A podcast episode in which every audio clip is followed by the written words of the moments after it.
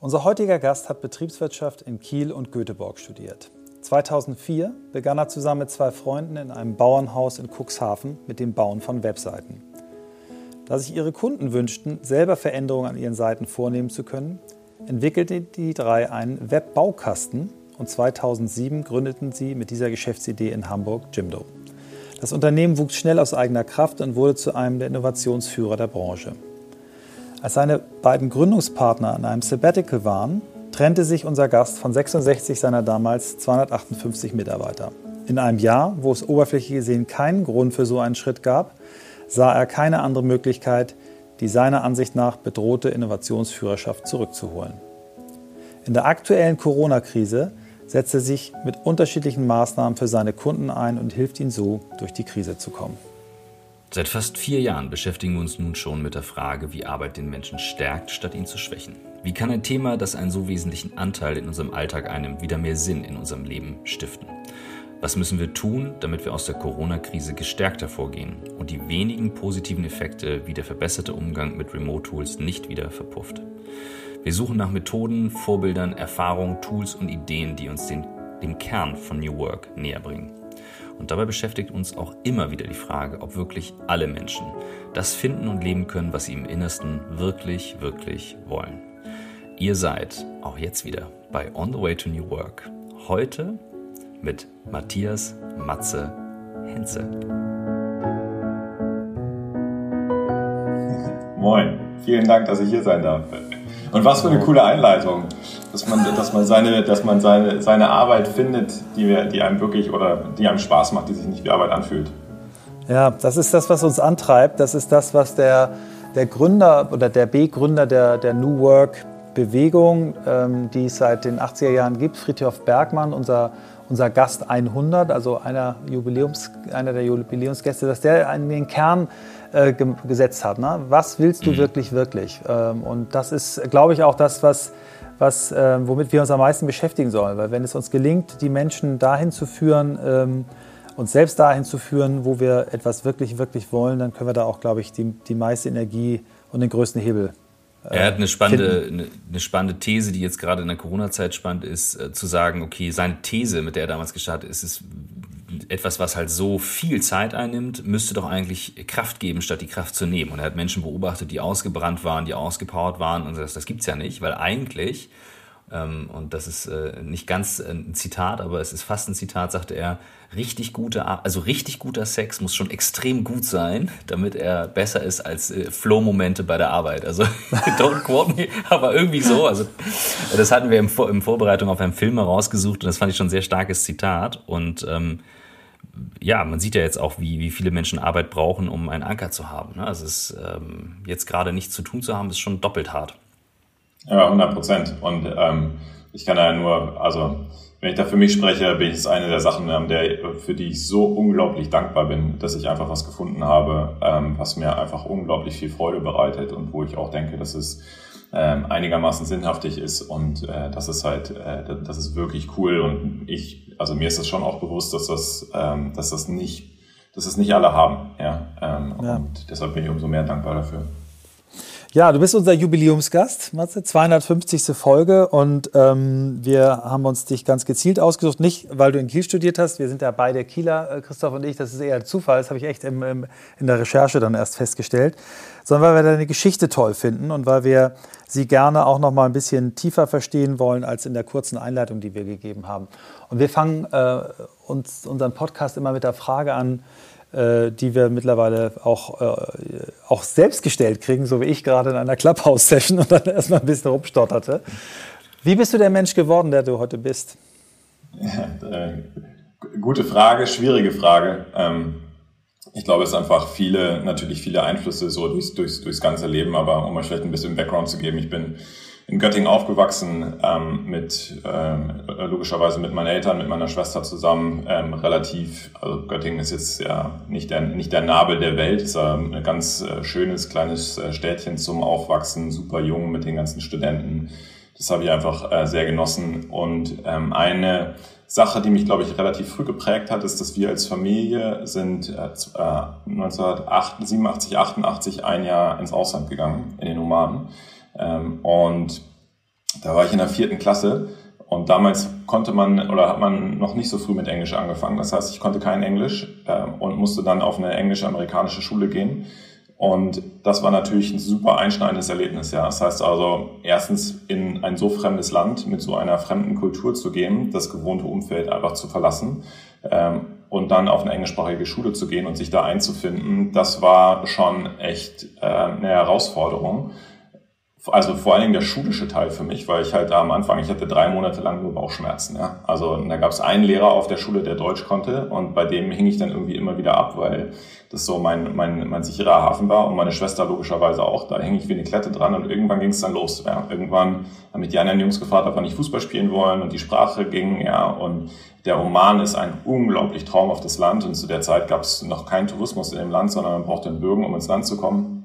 Und das war einfach was, was, ähm, glaube ich, ein, ein so prägendes Erlebnis für mich war, was die Horizonte so stark eröffnet hat und was auch für uns als Familie, auch rückblickend, da haben wir ganz häufig darüber gesprochen, eins der schönsten und tollsten Jahre war.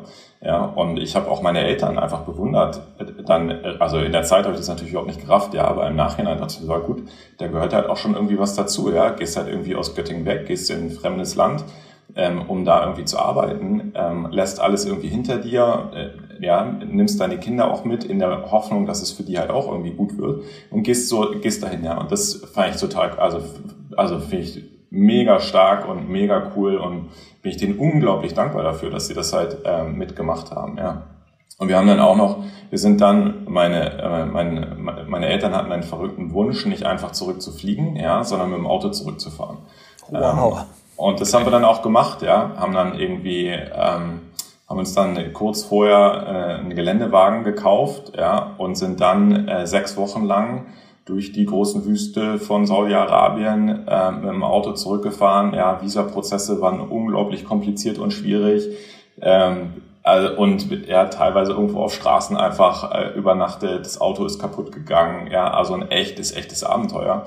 Ähm, aber diese Eindrücke, die, also die prägen mich noch heute, ja, und da bin ich ja, da war ich elf Jahre alt. Also das war wirklich, das war wirklich irre ähm, und ein, ein, ganz tolles, aber auch für mich, wie gesagt, halt sehr, sehr prägendes ähm, Erlebnis.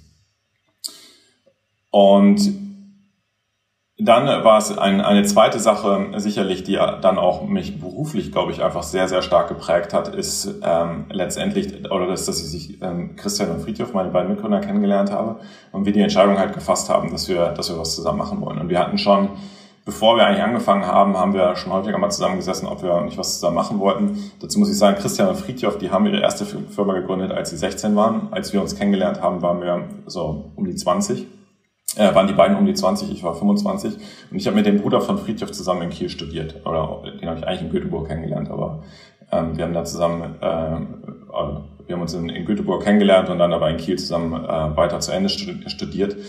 Und die beiden sind einfach total furchtlos ähm, gewesen und sind sie halt auch immer noch und haben halt einfach gesagt, so ja, nee, wir machen hier nebenbei unsere Webdesign-Firma und das funktioniert auch und eigentlich wissen wir noch gar nicht, ob wir jetzt studieren gehen wollen oder nicht. Und wenn wir eine coole Produktidee haben, können wir uns das halt auch vorstellen, das weiterzumachen. Und dann irgendwann ähm, haben sie mich halt angerufen und ich war gerade mit Studium fertig, ob ich nicht mal nach Cuxhaven kommen will, weil sie eine Idee haben. Ja, und dann bin ich hingefahren und da hatten die diese Grundidee von, dass man über das Web halt Inhalte aktualisieren kann. Und ohne Download von Software, das war 2003, war revolutionär, ja, weil sonst immer abstrakte Oberflächen, mhm. damit du halt irgendwas ändern konntest und so weiter, das äh, hatten die alles äh, irgendwie umgangen, weil sie auch sich nie mit anderen Sachen auseinandergesetzt haben, sondern immer aus dem Kunden, aus der Kundenperspektive geguckt und haben gesagt, so, oh, wäre es nicht geil, wenn das so ginge, ja, und dann haben die halt rumgebastelt, bis es halt so ginge. Und ähm, dabei ist das halt entstanden und das wollten sie mir dann einfach mal zeigen, ob wir da nicht eine Firma draus gründen wollen. Und die haben halt einfach so einen Drang nach vorne gehabt, einfach gesagt, sowieso, das machen wir halt. Ja, ist doch egal. Und wir hatten ja auch alle extrem wenig zu verlieren und äh, wir haben uns an keine Konventionen gehalten, sondern einfach, okay, wir machen das jetzt einfach mal und gucken, was dabei rauskommt. Und das, dieses Furchtlose und dieses Proaktive und nicht zu viel drüber nachdenken, sondern komm, lass uns einfach mal ausprobieren, ist einfach was, was mich total mit reingezogen hat, total begeistert hat und was mich bis heute, glaube ich, noch ganz, ganz, ganz stark, stark prägt. Und das ist ja im Kern auch dieses Unternehmersein, ja, von so, ja komm, wir gucken einfach mal, ja, uh, what's there to lose? Ähm, und irgendwie kriegen wir das wahrscheinlich schon hin, ja. Ähm, und diese gewisse Naivität und auch Selbstüberschätzung, die halt, glaube ich, in irgendeiner Form halt auch dazugehört, ja, das ist so ansteckend und es hat so viel Bock gemacht und macht nach, nach, nach wie vor so viel Bock, dass, äh, dass, mit, dass das auch was ist, was ähm, mich ganz doll einfach ähm, mitgeprägt hat und was ich, was ich echt cool finde. Also ähm, die, da, da sind die beiden echt große äh, Vorbilder äh, gewesen und auch ähm, nach wie vor für mich. Wenn du äh, jetzt mal in diese Erlebnisse zurückgehst, ähm, ich habe so zwei Sachen, die mir, die mir einfallen. Also einmal interessiert mich total nochmal aus der Oman-Geschichte, aus dem Erlebnis, ähm, was deine Eltern da angetrieben hat, das zu machen. Also wenn du jetzt heute mit denen drüber sprichst, ich glaube, was für Eltern, die zuhören, wir haben auch immer wieder Familien, die so auf Reisen gehen, ähm, was da der Antrieb war. Weil gerade, als du es auch sagtest, man brauchte einen Bürgen, also du konntest nicht mal einreisen und gefühlt wird ja Reisen wieder abenteuerlicher gerade. Insofern finde ich das total spannend zu hören. Die, also meine, der, also mein Vater war äh, bei der Telekom äh, und der, der, die hatten immer das, die hatten immer diesen Drang, noch mal was Neues zu sehen, ja, oder noch mal was, noch mal was zu erleben und auch irgendwie, ja, Abenteuer ist vielleicht ein bisschen groß, aber schon irgendwie noch mal was, ja, was Besonderes irgendwie zu machen. Und ähm, den, den Wunsch, dass sie ins Ausland gehen, den hatten die irgendwie ganz lange, ja, und mein Vater hat dann immer mal wieder Angebote gekriegt, vor allen Dingen für Saudi-Arabien und so. Und das ist halt da hat meine Mutter gesagt, so ja, Saudi-Arabien, wenn ich da nicht alleine rausgehen kann und so, das ist, glaube ich, nicht so meins. Ähm, und dann kam man bei der Oman und Oman ist ja so ein bisschen wie die Schweiz Arabiens, die ähm, an der Stelle auch einfach ein bisschen liberaler ist.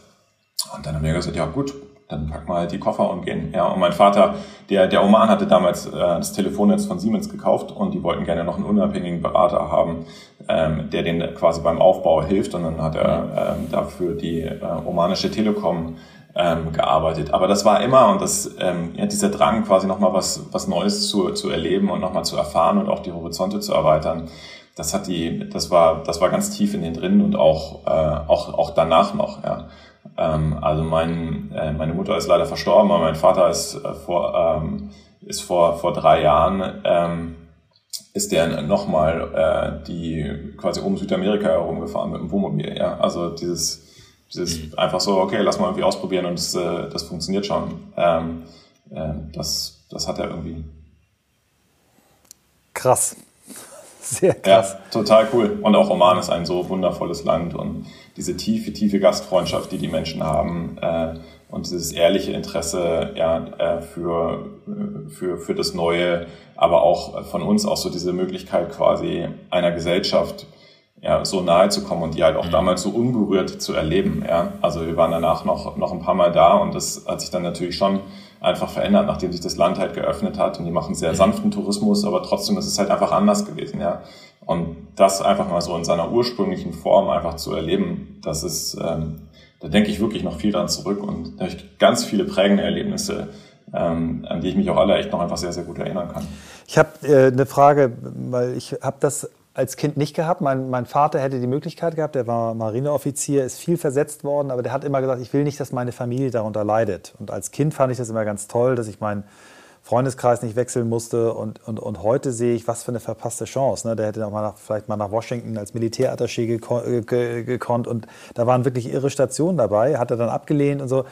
Ähm, und aus heutiger Sicht bedauere ich das total. Damals habe ich dann, wenn andere Kinder das gemacht haben, aber gesagt, oh Gott, was, was ist eigentlich, wenn jemand in der vierten Klasse aus allem rausgerissen wird und in so ein Land kommt? Hat das mit dir, ist da, sag mal, schon sowas wie Unternehmertum und selbstständig sein, ist das da schon äh, losgetreten worden? Äh, oder, oder was hat das eigentlich so mit dir als Mensch gemacht in dem Alter? Weil das ist ja schon speziell, ne? Da ist Pubertät, das ist so, da geht so vieles los und das würde mich nochmal interessieren. Ja, das ist so, also ich war, ich war 10, 11, ja, das ist so noch ein bisschen, ein bisschen vor Pubertät ähm, und die, ich kann dir das gar nicht genau sagen, ja, weil es ist so, also dafür war es, glaube ich, einfach zu früh. Das, was es Wovor ich keine Angst mehr hatte, das kann ich ganz klar sagen, ist halt eigentlich von neuem und auch unbekannten Sachen. Ja. Okay. Ähm, ich bin dann auch als, ähm, und das machen dann ja auch viele, ja, aber ich bin dann, als ich 16 war, bin ich dann nochmal für ein Jahr in die USA gegangen. Mhm. Ähm, und das war für mich total klar. Die nächste Chance, die ich habe, wieder ins Ausland zu gehen, die nehme ich. Ja. ja. Ähm, und für meine Schwester auch, die ist nach Argentinien gegangen. Äh, und äh, dann auch im Studium, als sie das möglich, die Möglichkeit geboten hat, äh, äh, das Erasmus-Programm zu machen, war für mich total klar, ich gehe. Ja, so mhm. dieses von ich will das Neue erleben und auch äh, und auch irgendwie wahrnehmen und nochmal neu eintauchen und neue Blickwinkel irgendwie aufnehmen. Das glaube ich schon, dass das damit einfach stark befeuert wurde. Von, ähm, dass ich das, das war mir auch total klar, ne, als wir da noch im Roman waren, wie toll ist das hier. Wir wollten alle als Familie eigentlich nicht wieder zurück. Es, also wir haben es dann trotzdem gemacht, weil meine Schwester dann aus Gymnasium gekommen ist und das war meinen Eltern ein bisschen heikel, dass sie den, den Starter dann ähm, verpassen würde. Ähm, aber das war für uns, wir haben das dann wirklich total aktiv ähm, wahrgenommen und genossen mhm. und äh, uns war das schon sehr bewusst, dass das wirklich was Besonderes ist. Wenn du jetzt heute das mal vergleichst, ich habe gestern eine Frage bekommen in einem Meeting für einen Geschäftstermin, wo einer sagte, wie gehen Sie mit dem Thema Zukunftsangst um, wenn Sie jetzt diese Session moderieren ähm, und die Leute da äh, alle unsicher davor sitzen. Ähm, und du sagtest ja gerade, dass das Neue macht auf einmal nicht mehr so viel Angst. Ne? Und jetzt geht's in eine neue Situation hier ändert sich die Welt gerade einmal auf Kopf. Und ähm, was ist deine Beobachtung? Und du nimmst ja auch eine Flughöhe ein, wenn du jetzt gerade darüber sprichst. Was ist so deine Beobachtung, was du aus der Zeit so für heute mitnimmst und was du auch weiter reingibst ins Unternehmen? Und wie machst du das? Die, ähm, da, ist, also ich weiß nicht, ob das jetzt mit dem Oman zusammenhängt oder mit, mit was auch immer. Ja, also ich kann die Kausalität da, da nicht, nicht wirklich herstellen. Aber das, mhm. was für was, was für mich immer wichtig ist, und ja, da kommen wir vielleicht jetzt wirklich auch, auch ein bisschen aus Unternehmertum. Ja, wir wissen alle, dass, dass wir immer wieder Stolpersteine haben, ja. Aber das Ziel, wo du hin willst, das Ziel, was du selber auch kontrolliert oder einigermaßen kontrolliert erreichen kannst, wenn du das vor Augen hast, ja, wirklich dieser, dieser North Star, das ist äh, für mich ein extrem großer Antreiber. Ähm, und für mich ist es halt die Vision, wirklich den kleinen, den kleinen Unternehmen zu helfen und, äh, und und denen aufs nächste Level zu heben. Ja, da können wir so viel machen, auch auf der Technologieebene noch die zu unterstützen, dass diese Transformation einfach viel besser geht und neue Tools bauen, aber auch, glaube ich, auf der emotionalen einfach weiter, äh, Seite weiterhelfen, ist für mich ein extrem großer Antreiber. Und ich habe dieses Bild halt relativ gut vor Augen visualisiert, wie das dann halt in der Welt aussieht. Und das ist so, das gibt mir eine ganz klare Richtung vor. Und dass da immer wieder neue Situationen dann aufkommen, die ähm, die Welt verändern, ja. Und Corona war natürlich jetzt äh, super einschneidend. Ähm, das ist aber auch total klar, ja. Ähm, und das, was glaube ich wichtig ist zu verstehen, ist, dass man sich da in solchen Situationen auch schon auf sich selber verlassen kann, dass man gut funktioniert und dass man auch durch diese Zeit gut durchkommen kann, ja. Und das ist was, weshalb ich glaube ich auch vor solchen einschneidenden Erlebnissen nicht wirklich viel Angst habe. Ähm, sondern das ist eher so, ja, okay, alles klar, dann jetzt, dann, dann, wie gehen wir damit jetzt um?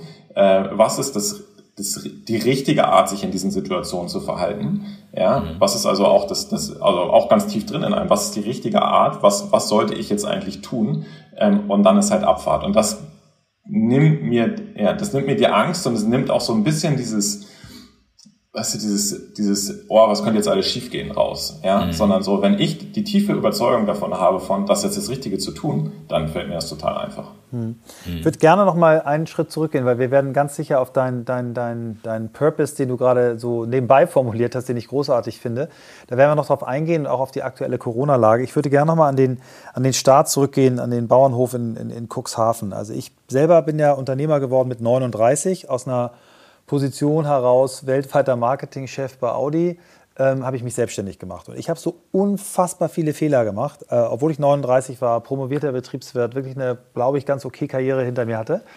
Und ich bewundere immer diese Unternehmer, die quasi nach dem Studium oder auch manchmal ja nach der Schule, Christoph während der Schule das erste Mal äh, starten. Und mich würde mal interessieren, nochmal so zurück an dieses Jahr 2007, als ihr da quasi aus der Idee heraus gegründet habt. Was sind so die, die, die größten Fehler und, und, und Einschnitte, die du als Unternehmer so erlebt hast? Und dann kommen wir ja automatisch auch äh, zur aktuellen Lage.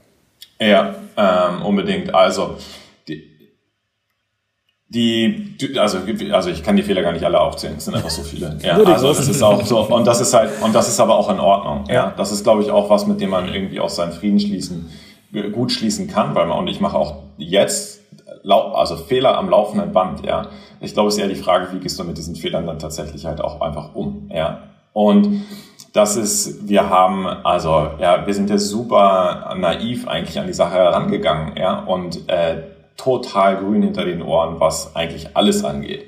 Da, aber auf der anderen Seite, was hatten wir auch zu verlieren? Ja, und wir hatten, und das, das, das werdet ihr beide ja auch selber kennen, man hat halt immer wieder Leute, die das cool finden, was man auch macht und die einem gerne weiterhelfen. Ja, also wir hatten immer wieder exzellente Mentoren für unterschiedliche Stadien, die uns, ähm, die uns dann geholfen haben. Ja, fing damit an, dass Christians äh, Vater ist Steuerberater, der hat uns einfach bei dem ganzen betriebswirtschaftlichen und bei dem ganzen, also ja auch offiziellen Teil einfach total mitgeholfen, mitgeholfen und uns das auch einfach abgenommen, ja. Und weil er natürlich uns, unter, äh, uns unterstützen wollte.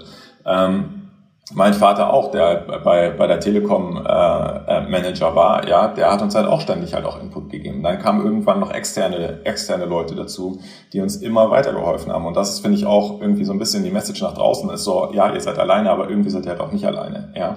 Und ihr könnt halt auch einfach auf die Hilfe von außen äh, zählen, ähm, dass da einfach Leute sind, die euch nicht im Stich lassen, äh, sondern die eigentlich auch wollen, die euch gewinnen sehen wollen, ja. Und das ist, glaube ich, erstmal auf der, äh, auf der, auf der Metaebene ähm, vielleicht was, ähm, was, was einigermaßen relevant ist. Dann ganz konkrete Fehler ist, dass wir äh, schon versucht haben, auf allen Ebenen Innovation zu machen. Ja, da haben wir uns einfach viel zu viel äh, zugetraut und auch vorgenommen und auch umgesetzt. Das war sowohl eben Produktseite, Marktseite, Marketingseitig, aber vor allen Dingen auch Organisationsform. Ja, ähm, und das war was, wo wir dann so ein bisschen äh, ja, angefangen haben, uns auch ein bisschen um den eigenen Bauchnabel zu drehen, anstatt wirklich zu gucken, was können wir draußen am Markt tatsächlich auch leisten. Ähm, was dann äh, bei uns auch dazu geführt hat, dass wir dann 2016, nur das ist eingangs ja angesprochen, äh, 25 Prozent des Teams entlassen mussten, um uns einfach wieder zukunftsfähig, wettbewerbsfähig äh, aufzustellen. Und das war mit Sicherheit einer der größten Fehler, das da nicht früher gegengesteuert zu haben dass wir, dass das nicht hätte sein müssen. Ja. Und bei, bei, ein paar anderen Fehlern, vielleicht in einer mhm. Sache, bei ein paar anderen Fehlern ist es immer schwierig zu sagen, so, war das wirklich ein Fehler? Ja? Mhm. Weil es ist so, das fühlt sich an wie ein Fehler. Äh, letztendlich kannst du die Kausalität aber meistens nicht wirklich herstellen. Es gibt ein paar, ein paar ganz offensichtliche Sachen, so wie das eben, wo ich sagen würde, ja, das war ein Fehler. Ja, das war einfach auch einfach wirklich selbst verschuldet. Ähm, das hätten, das hätten wir, das hätten, hätte ich einfach auch anders sehen äh, müssen, das ist ganz klar. Aber bei ein paar anderen Sachen äh, muss man auch ein bisschen vorsichtig sein, dass man halt wirklich auch sagen kann, okay, aber was wäre, was wäre wirklich die Konsequenz davon gewesen? Also mhm. ist, ist das wirklich die Konsequenz davon gewesen? Mhm. Ja, ich glaube, jetzt, wenn ich dich äh, da so reden höre, dann, dann, dann wird mir das auch nochmal klar. Ich glaube, das, was ich vielleicht mit mehr an Erfahrung in so eine Gründung reingebracht habe, äh, kann auch gleichzeitig so ein, so ein ja, so ein, so ein Hinderungsteil sein, dass du einfach sagst, ja, du, du weißt ja, wie Geschäft geht, du weißt, wie Unternehmensführung geht und du gehst als, als junger Unternehmer natürlich neugieriger rein, bist flexibler, probierst mehr aus, fragst mehr, weil du es auch noch gewohnt bist aus Schule, Studium. Also ich glaube, es gibt wahrscheinlich gar nicht den perfekten Zeitpunkt, weil, weil irgendwie geht das ja zu allen Altersphasen. Und ich mache sehr deinen, deinen Ansatz, zu diese Metaebene zu sagen, du bist eigentlich allein. Das waren wir auch nicht. Wir haben auch sehr darauf vertraut, ähm, mit Leuten zusammenzuarbeiten, die wir kennen, die wir schätzen, wo wir Wohlwollen gespürt haben. Ich habe damals zehn Agenturchefs gefragt, gib mir einen Tipp und da war äh, na, jeden nur ein, gib mir einen Tipp und da waren so Sa tolle Sachen dabei. Einer dabei, der sagte, teile und wachse. So, das war sein Motto, Andreas Grabatz. Das war so ein geiles Motto, weil ich genau wusste, wenn du eine Dienstleistungsagentur, eine Agentur machst, wo Leute eben alle einen, einen hohen Anspruch haben, dann kannst du nicht einfach sagen, ich bin der Shareholder und alle anderen halt in die Fresse, was sowieso nicht mein Typ ist, sondern du musst teilen. Und deswegen haben wir ein Partnermodell eingeführt. Und ich finde das schön, ich finde die Metaebene schön zu sagen, du bist nicht allein. Und das ist eigentlich auch, glaube ich, für alle, die, die uns zuhören, die, die so eine Idee haben, eine unternehmerische, ja, mach, aber lass dir helfen, genau. Was, genau, 100 Prozent. Was äh, mir gerade durch den Kopf geht, ist ähm, der, der, Begriff Behutsamkeit. Ähm, das treibt mich so ein bisschen um, weil ich bin, ich wirke immer sehr schnell im Außen, aber Michael, wenn ich mit Michael arbeite, dann merke ich, ich bin halt eine Schnecke. Ähm, Michael ist halt richtig schnell ähm, und äh, setzt die Dinge halt um und äh, gibt halt Gas und ist hier der Antreiber. Und ich frage mich gerade, ähm, kann aber auch, also es gibt ja beide Extreme und ich mache manchmal die Dinge nicht behutsam genug. Und was ich im Kopf habe von euch noch, und ich weiß es, als ich so auch die Gründungsstory mitgekriegt habe, das war so auch meine Gründerzeit 2007, 2008. Ähm, ihr wart nicht die Typen, die jetzt gegründet haben, so wir wollen morgen wieder verkaufen. Und das war zu dem Zeitpunkt bei StudiVZ groß. Es war so der die zweite große Welle. Und ganz viele so in meinem Dunstkreis haben dann gesagt, so ja Unternehmer werden schwierig, aber die, die es dann gemacht haben, so ja zum Verkaufen. Und der Antrieb ist so im Nachhinein natürlich völlig bescheuert. Ähm, wie war das denn aber für euch? Also was war, du hast jetzt von dem North Star gesprochen, war das immer so klar, war, war, dir, war dir bewusst, welchen Wert du da eigentlich hast durch die Tätigkeit an sich und wie behutsam bist du für dich dadurch? Ähm, das war uns immer total klar, von Tag eins. Also wir haben, uns war dieses auch Zusammenarbeiten zu dritt was bewegen zu können, das so gestalten zu können, wie wir das wollen äh, das war, das haben wir von Anfang an wirklich genossen. Ja, das war auch was. Es hat so viel Spaß gemacht und da haben wir auch viel drüber geredet. Ähm, und das stimmt, dass wir ja auch mit ziemlich wenig Kapital gestartet sind. Ja, also bei, bei, bei Jimdo hatten wir am Anfang 500.000 externes Kapital von, äh, von Angel-Investoren. Dann hatten wir nochmal diese Zeit, wo 1 und 1 Teilhaber war, wir die aber wieder rausgekauft haben. Ähm, und dann war uns auch, da haben wir auch gesehen, okay, so wollen wir nicht arbeiten. Ja, das war halt ganz klar für uns nochmal. Das war eine wirklich harte Zeit ähm, fürs gesamte Unternehmen, aber da war uns klar, das, das wollen wir nicht. Ähm, und wir hatten dann 2012 hatten wir, oder 2011 hatten wir äh, haben wir gesehen, dass wir eigentlich über Marketing wirklich skalieren konnten. Ja, und sind dann auch rausgegangen, haben gepitcht, auch bei Investoren, hatten mega krasse Angebote von wirklich guten Investoren und haben uns dann aber dagegen entschieden. Und zwar aus dem Grund, dass wir uns noch nicht committen konnten, Exit machen zu wollen. Ja, und wir dachten, das ist unfair dem Partner gegenüber, wenn wir noch nicht wissen, äh, ob wir wirklich das vielleicht bis, also als, als ja, bis an unser Lebensende machen wollen äh, oder ob wir jetzt wirklich einfach Gas geben und dann aber halt auch einen Exit machen können. Das war der Grund, warum wir das nicht, nicht gemacht haben, weil uns das halt so viel wert war, äh, das weiterhin selber äh, bestimmen zu können, wie es mit dem Unternehmen äh, weitergeht. Und insofern, ähm, das war uns, also das war vielleicht in der insgesamten Vision von, wo wollen wir, was, also was wollen wir auch am Markt erreichen, vielleicht nicht ganz so klar, ja, äh, wie es das jetzt ist, aber der, der Wert, diese auch Dankbarkeit für das, was wir haben, dass es uns so viel Spaß macht, dass es einen Purpose hat, ja, da, die hatten wir die ganze Zeit. Ähm, und wie gesagt, ich empfinde das auch wirklich als ganz, ganz großes Geschenk, ähm, an, an sowas arbeiten zu dürfen. Ja? Ähm, und auch noch mit so einem tollen Team, was die Vision halt teilt, ähm, mit so ganz großartigen Kunden, mit denen es wirklich viel Spaß macht, zusammenzuarbeiten, wo jedes Gespräch total inspirierend ist. Ähm, das ist auch was, warum ich auch jetzt, ja, nach fast, also wir hatten ja vor Jimno schon eine Firma zusammen, ähm, aus der Jimno dann hervorgegangen ist. Ich mache das jetzt seit gut 17 Jahren, ja, gleicher Markt, gleich, also mhm gleicher Markt, gleiche Idee im Prinzip. Äh, das geht halt immer weiter. Aber ich glaube, anders ähm, würde ich das auch gar nicht machen können, wenn da nicht immer noch das Feuer für das eigentliche Tun wirklich so stark brennen würde. Wann ist euch dieses Thema Purpose oder dir, wann ist das erste Mal dir bewusst geworden, ich, ich mache hier was, was mich innerlich auch erfüllt? Ich glaube, dein Purpose hat noch nie so viel Bedeutung gehabt wie aktuell in der Corona-Krise. Ähm, vielleicht kommen wir dann auch gleich mal dazu. Habt ihr da einen Prozess gehabt, wo ihr gesagt habt, wir wollen den erarbeiten? Oder war das, wie, wie ist das entstanden, dass ihr irgendwann gemerkt habt, ähm, das ist unser Antrieb?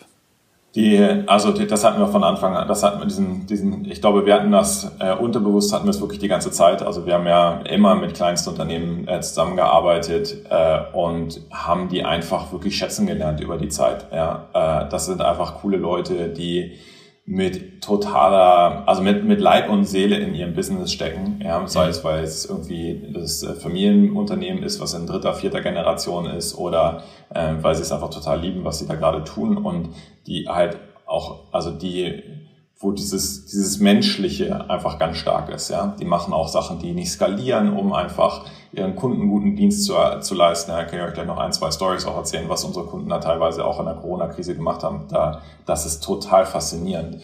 Ähm, und, und auch wirklich einfach inspirierend und für mich auch total motivierend. Ja.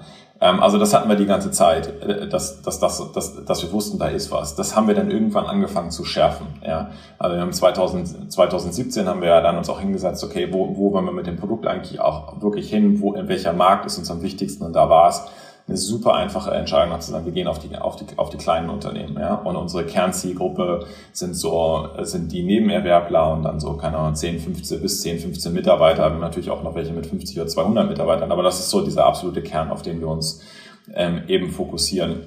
Und da haben wir mit dem Produkt die Entscheidung getroffen, dass wir in die Richtung gehen ähm, und haben dann auch das immer weitergetragen. Und zwar auch klar, wir machen nicht nur, nur Webseitenbaukasten, sondern wir machen auch Leistungen drumherum für diese Zielgruppe eben und äh, haben letztes Jahr ähm, äh, uns dann nochmal hingesetzt, quasi so einen Identitätsprozess zu machen, zu überlegen, okay, wenn wir nicht mehr der Website-Builder an sich sind, wer, wer sind wir denn dann eigentlich, wie ist unser Selbstverständnis? Und dann kam Corona, ja, ähm, und das war, wie gesagt, für uns auch nochmal auf der emotionalen Ebene total krass zu erleben, was unsere Kunden da machen und was die auch durchmachen und wie die damit umgehen. Und da muss ich echt sagen, da ist so ein richtiger, also emotionaler so eine richtig starke emotionale Verknüpfung mit denen einfach äh, passiert, wo, ja, wo ich einfach denke, so, also da war der, da ist der Purpose mhm. glasklar geworden, ja.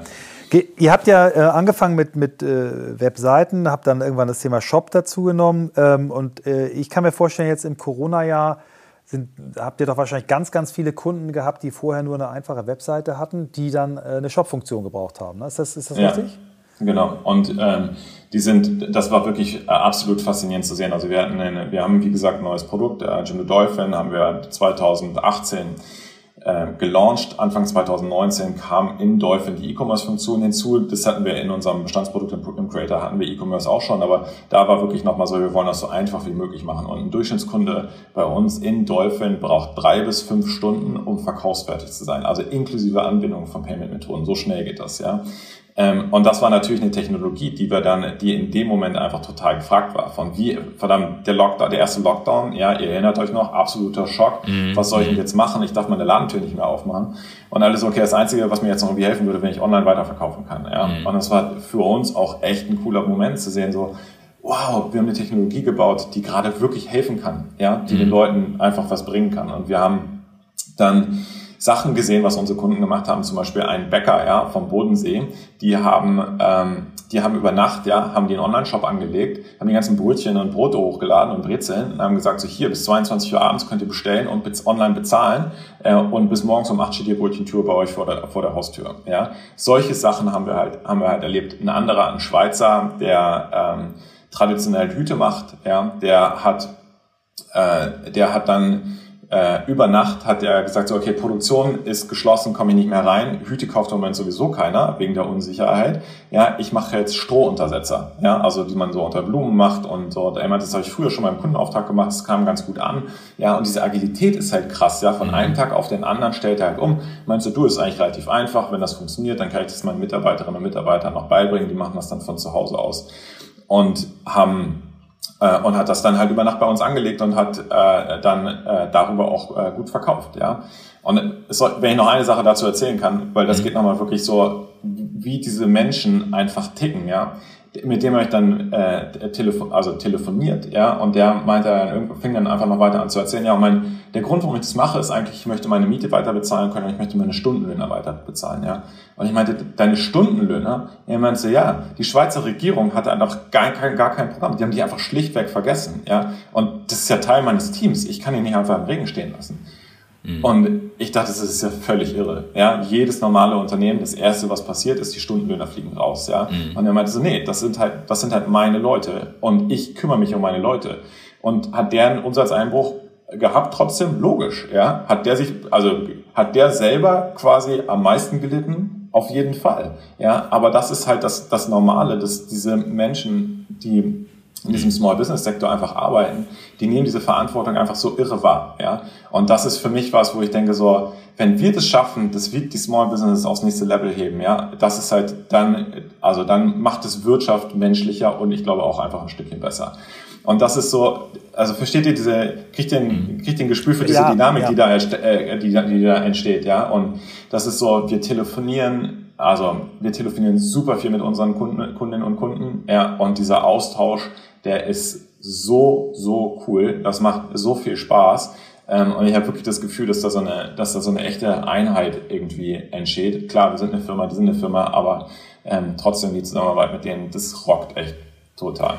Nein, das können wir total nachvollziehen. Wir haben es selber erlebt. Wir haben ja ähm, Christoph, also ich muss noch mal ganz kurz einen Rückgriff machen. Christoph ist mega schnell, wenn er eine Idee hat in der Umsetzung. Also Christoph hat einen Tag vor dem Lockdown angefangen, so ein bisschen mit Streaming rumzuprobieren. Und als der Lockdown dann kam, gesagt, Michael, ab Montag wollen wir gerne Corona äh, Situation Room Stream, hast du Bock mitzumachen, um Unternehmern und Unternehmerinnen zu helfen? Und, und das haben wir dann gemacht, drei Wochen lang, jeden Tag drei bis fünf Stunden.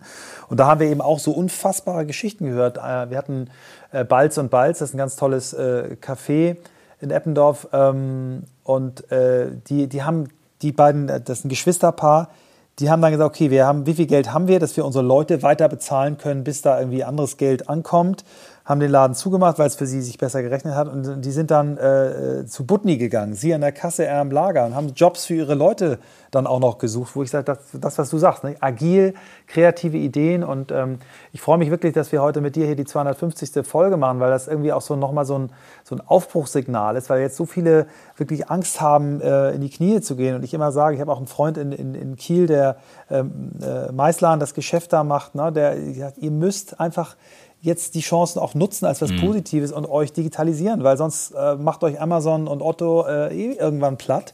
Ähm, und das ist jetzt die Chance, wo man nochmal für, für Mikro- und Kleinunternehmertum wirklich eine Lanze brechen kann. Deswegen bin ich dir da sehr dankbar, auch für deine Emotionalität, die du hier rüberbringst. Also ich nehme dir die ja, ja, nee, total. Ja. Ich sehe das auch genauso und ja, es ist so, auch das Beispiel, was du beschreibst, ne, ist halt auch einfach super und ja, das ist ähm, äh, äh, so, so sind so sind die Menschen und das finde ich total bewundernswert, vor allem wenn du dir eigentlich den Tag über die Nachrichten halt einfach anschaust, ja, und mhm. eigentlich nur schlechte Nachrichten hörst und dann hörst du halt eine Geschichte nach der anderen wo du denkst, ja, Wahnsinn, ist das cool, bitte, ja. Ähm, und das ist halt auch keine, die Geschichte, die ich, auch, die ich da erzähle, ist kein Einzelfall, ja. Das ist, das ist, das ist der Regelfall. Und äh, das ist, äh, wie gesagt, ist total cool. Und ich glaube auch nach vorne gesprochen, ja, also nach vorne gesprochen, es werden sich einfach möglich, es wird ja irgendwann wieder bergauf gehen und es werden neue Möglichkeiten entstehen, wo man wieder Small Businesses gründen kann und starten kann.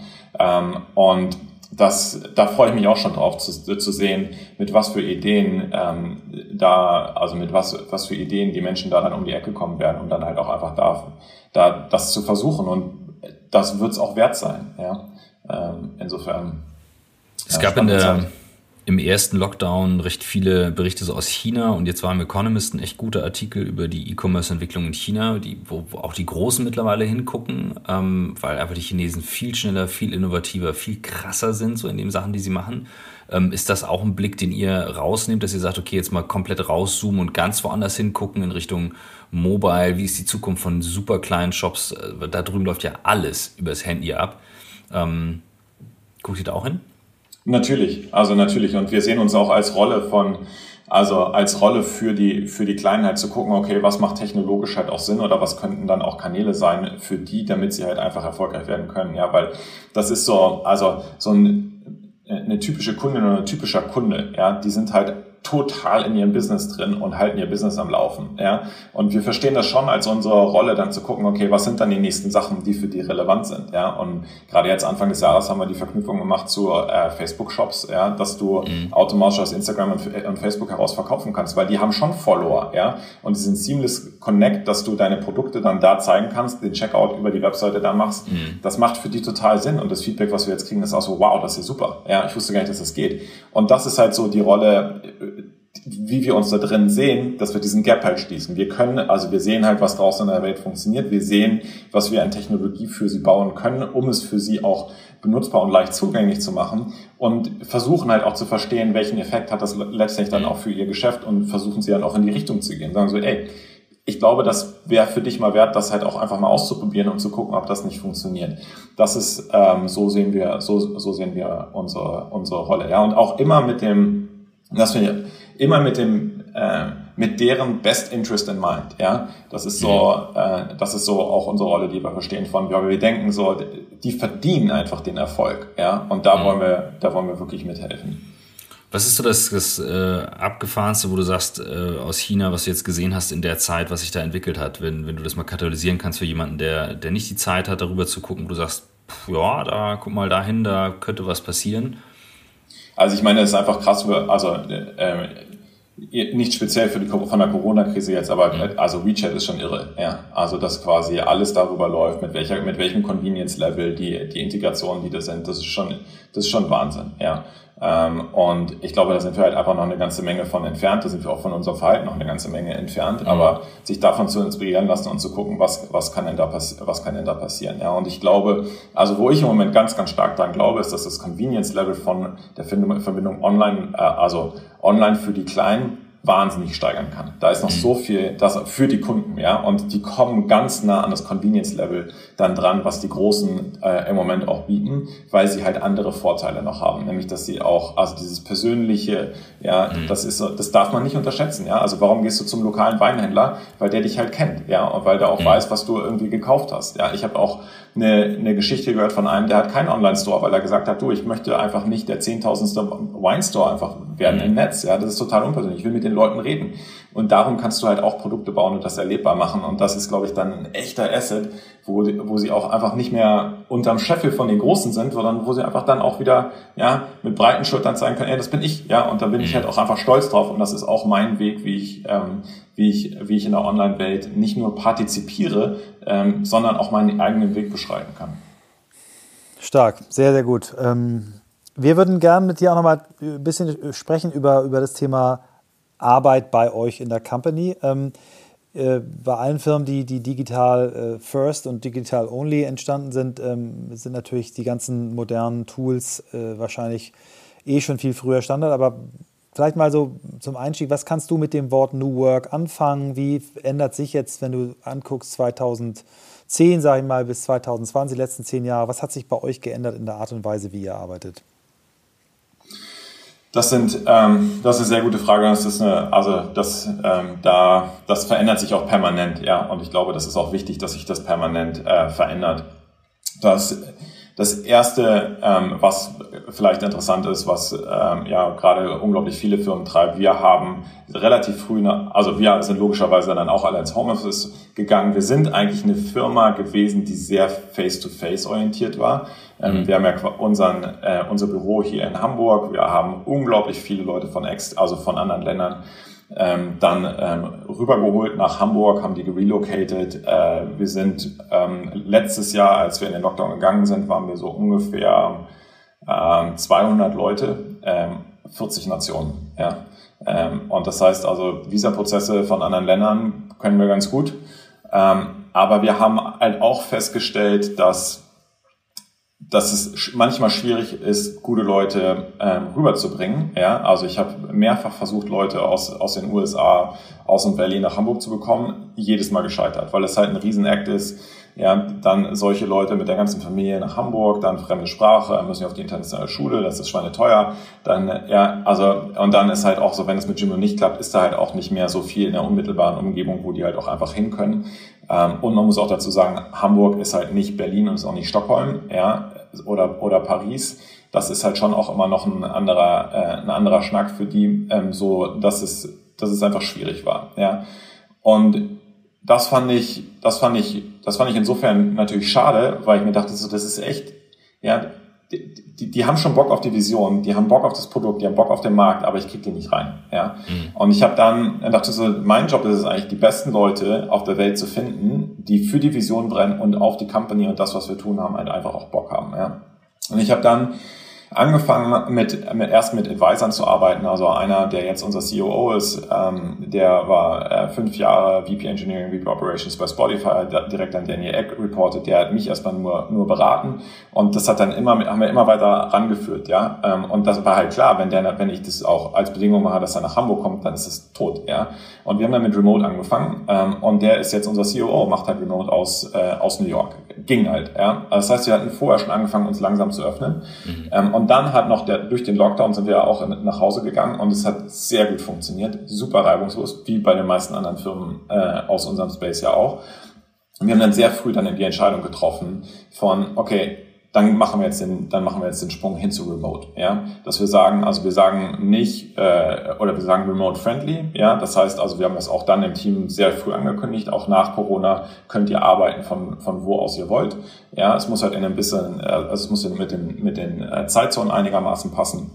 Aber ansonsten ähm, könnt ihr das halt äh, könnt ihr das halt machen und das ist halt schon ein relativ großer Switch für uns, ähm, das zu tun. Aber es war halt auch klar, so ja, also Office hat Nachteile, Remote hat Nachteile. Wir entscheiden uns mhm. einfach für eins, was wir denken, was für uns einfach ähm, zukunftsfähiger ist. Das ist das ist vielleicht das Erste.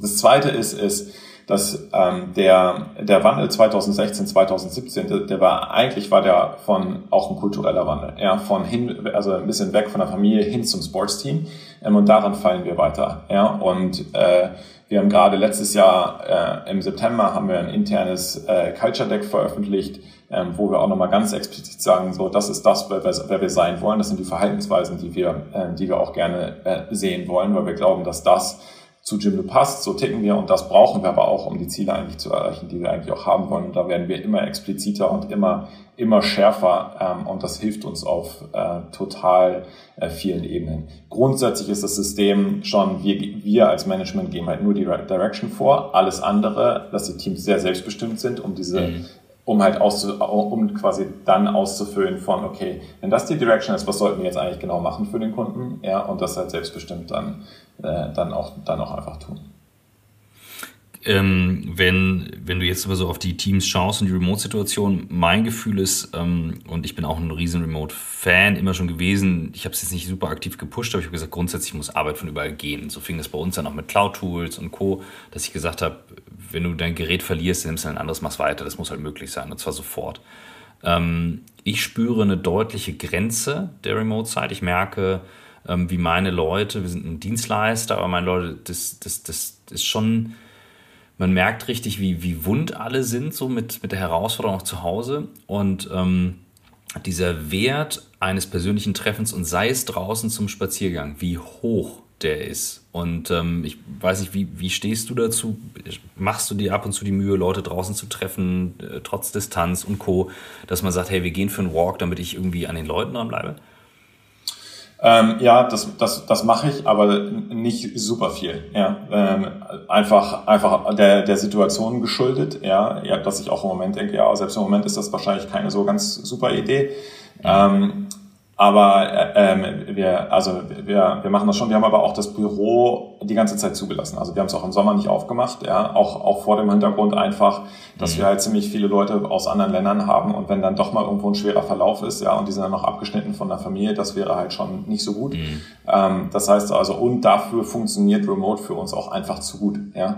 Ähm, und was wir schon machen, ist, wir, äh, wir nehmen uns viel Zeit mit den Teams, ja, also äh, um, um dann halt auch einfach mal generell einfach ein bisschen zu sprechen. Ja, also ich setze mich jedes, oh, das habe ich aber vorher auch schon gemacht, ich setze mich jedes, äh, jedes Quartal mit jedem Team ja, für eine Stunde zusammen, um einfach zu sprechen und Fragen zu beantworten, um einfach auch da zu sein. Und mhm. das sind, glaube ich, so die, die Sachen, die wir an der Stelle ähm, dann, dann halt auch einfach machen. Und klar, ich freue mich auch, wenn wir uns dann alle mal wieder sehen und hoffentlich auch in den Arm nehmen und High Five geben können, ja, und auch äh, nur, vor allen Dingen eine ordentliche Party zusammen feiern können, ja, weil ich finde, das findet im Moment kommt auf jeden Fall im Moment viel zu kurz, dass du halt nicht feiern kannst, ja. Du kannst halt, also ich finde die Arbeit, das, das funktioniert schon, ähm, selbst auch die kreative Arbeit funktioniert, finde ich ganz, äh, ganz gut, ja. Also das wäre zusammen mit Sicherheit besser, ähm, aber das Feiern, das ist irgendwie, äh, das ist irgendwie strange. Mhm. Es gibt ja immer noch viele Firmen, ich habe heute Morgen, ich habe die, hab die Zahlen nicht nachgelesen selber, ich habe sie von einem Bekannten gehört, der sagte, ähm, dass ein Prozent, wie hat er es formuliert? Er sagte, dass eben doch relativ viele Firmen, die eben noch immer im Büro halten, also für viele Verläufe verantwortlich sind. Also wenn du nur ein Prozent Homeoffice steigerst, hast du acht Prozent Reduktion in den Fällen zum Beispiel. Ähm, wir haben eine ganz, ganz reduzierte Regelung dann mit, wie viele Leute dürfen auf der Fläche sein, man darf sich nur draußen treffen, FFP3-Masken, also es ist fast schon wie in einem OP, ne? Also es muss es einen Betriebsarzt dafür haben, der das freigibt. Aber die Leute nutzen diese Chance, das merke ich richtig zu sagen, okay, ich erkenne den Wert, dass man eben auch mal sich, sich sieht, auf jeden Fall physisch wieder. Ähm, das halte ich immer noch für echten ein Wahnsinnsding zu navigieren, wenn mir der Gedanke kam, was ist denn, wenn das halt so richtig lange dauert? Was ist denn, wenn das so richtig lange dauert? Und zwar nicht jetzt so dieses Jahr durch und so und Impfung klappt schon, sondern kommt die nächste Mutant und die nächste.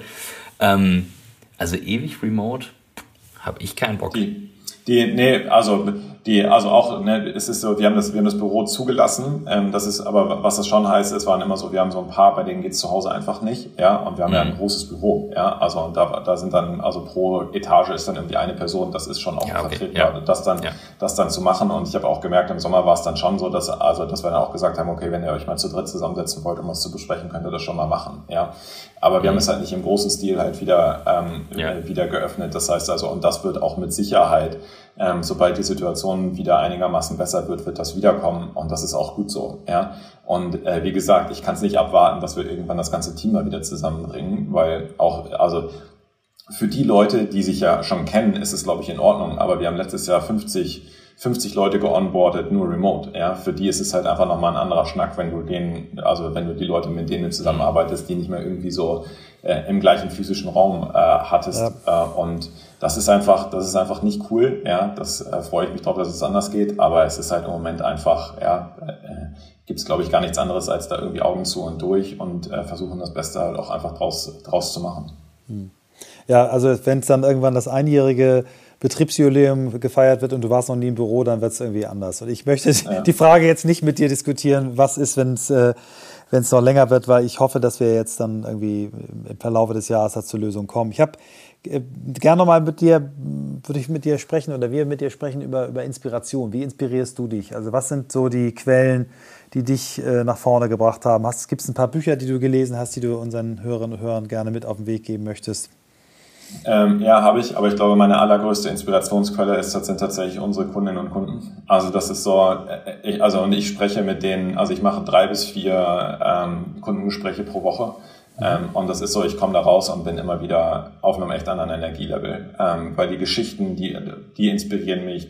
Und das ist auch so, das wird nie langweilig. Ja? Also mhm. wirklich, ich gehe immer mit guter Laune dabei raus. Und was halt auch äh, passiert, ist schon dieses Pattern-Matching, dass du irgendwann siehst, so, okay, ah, das habe ich doch schon mal gehört, ja, und du fängst halt an, diese Puzzleteile zusammenzusetzen und das ist wirklich eine der größten Inspirationsquellen für mich. Das zweite sind einfach die Gespräche mit dem Team, ähm, wo ich mir viel Zeit äh, für nehme und ansonsten extern äh, Bücher, die mich sehr stark beeinflusst haben, ähm, ist Thinking Fast and Slow von Daniel Kahnemann, ähm, kennt, kennt ihr ja mit Sicherheit finde ich, also habe ich, habe ich zweimal gelesen, ähm, will ich jetzt bald das dritte Mal lesen, weil ich halt immer wieder neue Sachen äh, entdecke. Ähm, und dann ganz äh, letztes Jahr rausgekommen ist äh, No Rules Rules ähm, von äh, Reed Hastings, dem CEO von äh, Netflix. Ähm, das war einfach total cool zu lesen. Also Netflix, die ganzen Kultursachen verfolgen wir schon, seit sie das Culture Deck in, keine Ahnung, wann war das, 2008 oder so rausgebracht haben das ja, äh, das ihr sicherlich auch kennt. Mhm. Ähm, und wo ich, also das Buch hat mir so viel Spaß gemacht zu lesen, weil ich denke so, ja, das ist irgendwie moderne Organisationsform. Ja, ich finde nicht alles darin cool, äh, aber es ist schon, also man kann, wenn man mit ein bisschen Erfahrung, kann man halt auch zwischen den Zeilen lesen, wo sie halt auch wirklich richtig gestruggelt haben, ähm, was nicht so, was sich leicht, leichter liest, als es, äh, als es wirklich der Fall war. Aber grundsätzlich finde ich die Richtung von, äh, wie ein Unternehmen, in, äh, also die Organisationsform und wie die Kultur ist in äh, 2020, 2021, ähm, das, das fand ich schon, ähm, das fand ich schon total, äh, total cool.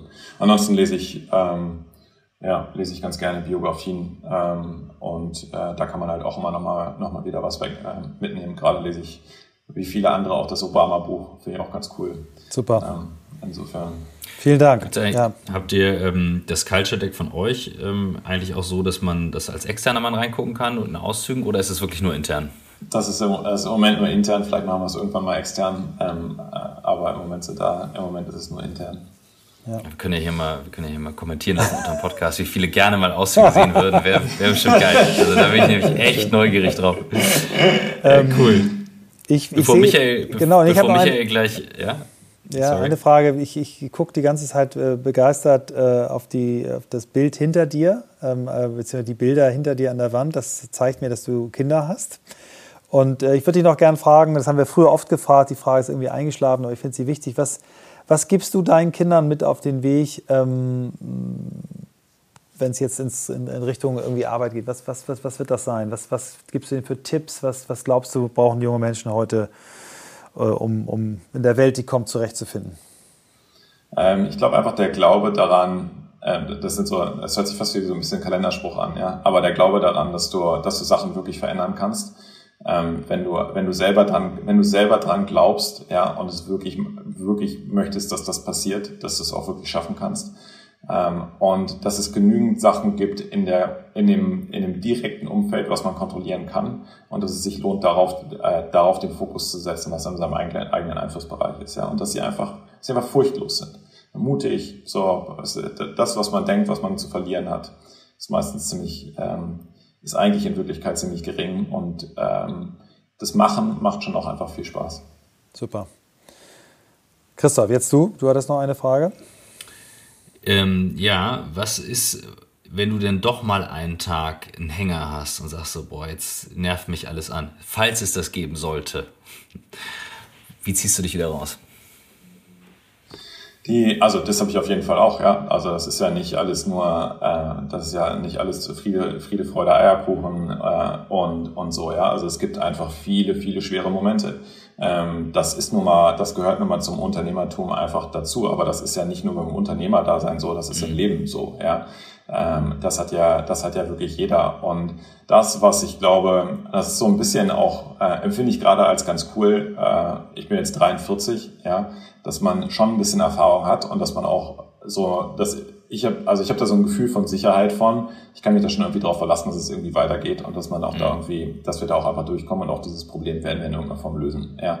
Und ähm, das und, und das zweite ist wirklich dieser dieses, das, was mich einfach so stark antreibt, ist halt diese Vision und der Purpose. Ja, das ist so, mhm. dann, dann rede ich wieder mit einem Kunden oder mit einer Kundin und höre die Geschichte und denke so, boah, Wahnsinn, das ist so cool. Und das ist doch, komm, mit, mit, also lass mal wirklich darauf konzentrieren, was hier wirklich mhm. wichtig ist, nämlich denen gerade zu helfen und die zu unterstützen. Und ähm, das ist ein ganz, ganz, äh, das ist ein ganz, ganz starker, starker Antreiber. Super. Und vielleicht eine letzte Sache noch, das Team ist halt auch einfach so geil. Ja, also es macht wirklich, wirklich viel Spaß, ähm, äh, mit dem Team einfach zusammenarbeiten und das ist auch eine echte, äh, das ist eine echte Kraftquelle. Schön. Michael, Letz, du darfst. Letzte Frage, äh, Bucketlist. Wenn du dir drei Sachen noch wünschen darfst, eine Sache, die du noch erleben darfst, eine Sache, die du noch lernen darfst und eine Sache, die du zurückgeben darfst. Was wären die drei Sachen, die da stehen würden? Also das, was ich auf jeden Fall noch miterleben möchte, und das liegt leider nicht in meiner, nicht, nicht in meiner Hand, aber dass wir wirksam gegen den Klimawandel vorgehen können. Ähm, das, ist, das ist für mich die aller, allergrößte äh, Bedrohung und Krise, Krise der Welt. Ähm, ich hoffe sehr, dass wir, äh, dass wir da die Kurve kriegen. Die zweite Frage war. Was du noch lernen möchtest? Oh, ich möchte einfach als Person noch weiter, äh, noch weiter wachsen. Ähm, ich habe da gar nicht so äh, was ganz Spezifisches, äh, was ich. Doch eine Sache, aber ich möchte noch Lettisch lernen. Äh, meine, meine, Frau ist, meine Frau ist Lettin ähm, und äh, das entwickelt sich langsam zur Geheimsprache äh, zwischen, zwischen ihr und den Kindern und ich finde es auch einfach aus, äh, also ich würde es wirklich gerne können. Ähm, das ist das Zweite. Und äh, das Dritte, was ich zurückgeben kann, ich möchte einfach gerne, äh, wie viele andere auch, einfach gerne von meinen, äh, hoffentlich meine Erfahrungen halt auch weitergeben, in der, in der Hoffnung, dass es für andere einfach hilfreich ist auch da einfach an die, ähm, an die Community einfach zurückgeben, weil da habe ich ganz doll von profitiert und ich finde es immer sehr schön, wenn man, äh, wenn man das halt auch machen kann und, und sehr erfüllend. Insofern hoffe ich, dass ich da in Zukunft noch mehr von machen kann. Vielen Dank, Matze. Das war eine schöne Stunde mit dir. Wir wünschen dir, dass du mit deiner Company gut durch die Zeit kommst. Ich wünsche mir sehr, dass das, was du noch erleben möchtest, dass wir das alle erleben. Auch für mich ist das Thema Klima äh, eins, was mich echt bewegt. Ich habe 93 zum Thema äh, Ökomarketing promoviert, dachte damals schon, jetzt muss losgehen. Aber jetzt sind wir echt an der, an der, an der Schwelle. Also von daher den, den Wunsch, den unterschreibe ich auch. Vielen, vielen Dank. Ja, cool. Danke euch. Danke dir. Danke. Guter Typ. Ich, ähm, du warst ja, als du reinkamst, saßen wir kurz und waren wir beide so irgendwie, wir haben uns schon mal gesehen und es war eben ähm, schon sehr lange her und was ich am meisten genossen habe, war gerade so diese, diese Ruhe von jemandem, der so im ähnlichen Alter ist, gegründet hat, nicht diesen Verkaufsdrang hat, also diese Behutsamkeit, ähm, das reinzubringen, aber auch zu merken, geht nicht alles easy durch, geht aber weiter, ähm, das unterlegt mit den Geschichten, ähm, ja, richtig äh, toller Unternehmer, toller Mensch, ähm, eine schöne schöner Start in den Tag.